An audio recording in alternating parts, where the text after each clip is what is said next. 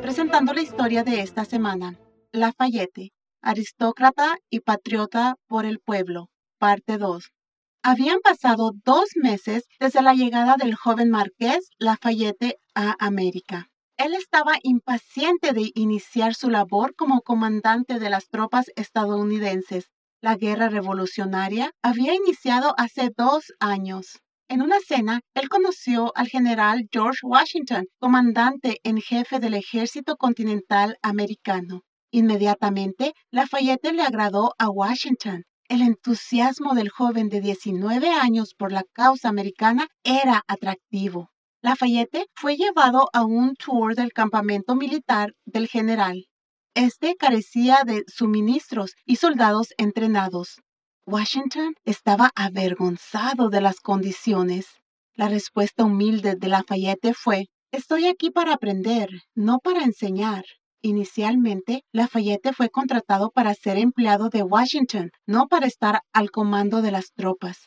¿Quién era este sorprendente francés? La historia registra muchos hechos sorprendentes acerca de él. Asignado por los franceses a los 13 años para ser oficial de ejército. A la edad de 19 años, fue comisionado por el Congreso americano para ser general mayor del ejército continental esto dado como un rol honorario y no de acuerdo a lo acontecido. Cuando Lafayette tenía casi dos años, su padre murió en un campo de batalla y su madre lo dejó con su abuela paterna. Estaba felizmente casado a los 16 años. Su novia tenía 14 años. Durante generaciones, su familia tuvo una reputación de repetidos actos de valentía y caballería.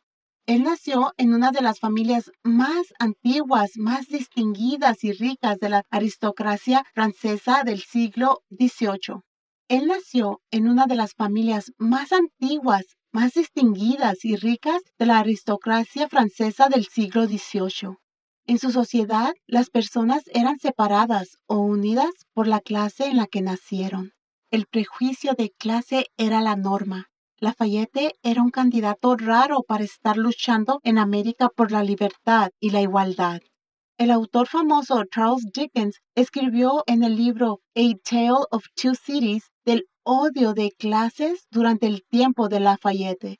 En la historia de Dickens, un aristócrata francés tira una moneda a los campesinos pobres. Esta es tirada de regreso a él y él dice, ustedes perros, pasaría encima de alguno de ustedes muy gustosamente y los exterminaría de la tierra. Si supiera qué canalla lo hizo y si ese bandido estuviera lo suficientemente cerca, debería ser aplastado bajo las ruedas. La condición de ellos era tan intimidada y por tan largo tiempo y dura su experiencia de lo que tal hombre podría hacerles dentro de la ley y más allá de ella, que ni una voz, una mano o incluso un ojo se levantó. Pero la mujer que estaba de pie tejiendo miró muy firmemente al marqués en la cara. Esa mujer, como muchos franceses pobres, ansiaba venganza contra los aristócratas y los sacerdotes. Muchos no mostraban misericordia por la desesperada pobreza del pueblo y falta de oportunidades. Antes de que estallara su venganza, Lafayette estaba luchando para ayudar a los patriotas americanos. Él estaba convencido, tal como John Locke había escrito más antes, propósito del gobierno es garantizar y proteger los intransferibles derechos naturales que Dios ha dado a los hombres. Él estaba comprometido para ese propósito para los Estados Unidos. Soy Elena Gámez por Barbara Steiner, anticipando el próximo capítulo sobre Lafayette. Investigue en thisweekstory.com.